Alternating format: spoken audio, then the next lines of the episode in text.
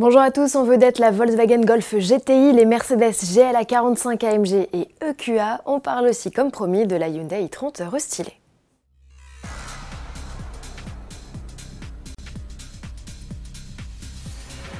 Les trois lettres GTI sont mythiques pour tout amateur de sportive.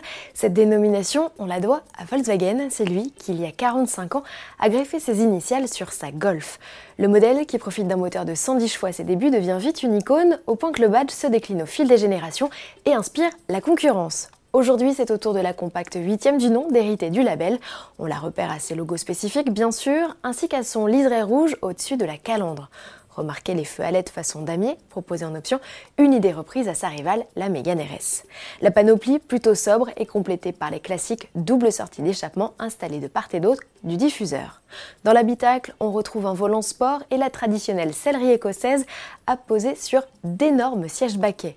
La Golf GTI ne sera proposée en France qu'avec une boîte DSG à 7 rapports.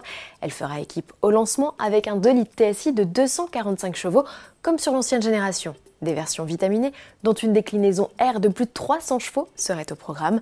Le lancement de la Golf 8 GTI est prévu en septembre. Et si vous n'êtes pas branché essence, sachez que Volkswagen décline aussi la compacte en version hybride rechargeable de 245 chevaux, ainsi qu'en diesel avec un 2 litres TDI de 200 chevaux. Les Golf GTD et GTE seront lancés fin 2020. Trois nouveautés à découvrir sur le Salon de Genève dès le 5 mars. En Suisse, Mercedes promet aussi une affiche vitaminée avec la présence notamment du GLA 45 AMG. Le petit SUV passe à la vitesse supérieure, le 4 cylindres de litre turbo qui développait jusqu'ici 306 chevaux en affiche désormais 387 voire 421 sur la déclinaison S qui devrait être la seule proposée en France.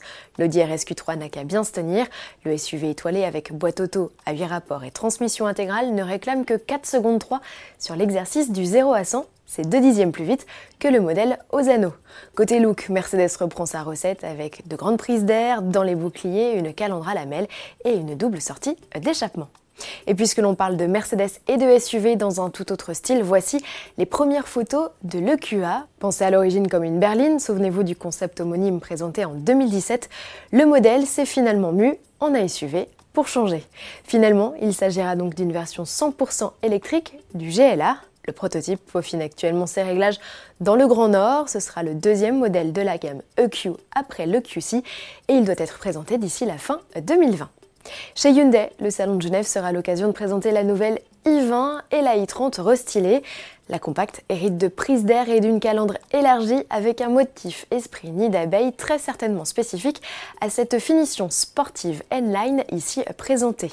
La i30 s'offre aussi un nouveau regard avec une signature lumineuse à LED en V.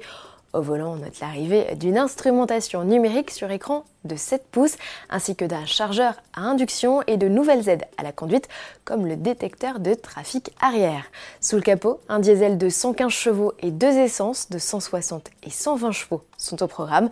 Ce dernier, un 3 cylindres 1 litre, sera associé d'office à une batterie de 48 volts. La i30 restylée sera déclinée en berline, break et fastback et sera disponible en concession d'ici à l'été. Pour finir, n'oubliez pas de vous connecter sur le site autoplus.fr dès 17h ce 27 février pour découvrir une nouveauté Citroën 100% électrique que le constructeur dit accessible à tous, même ceux qui n'ont pas de permis, et qui sera proposée au prix d'un forfait de téléphone. Si vous êtes intrigué, vous savez ce qu'il vous reste à faire. À demain.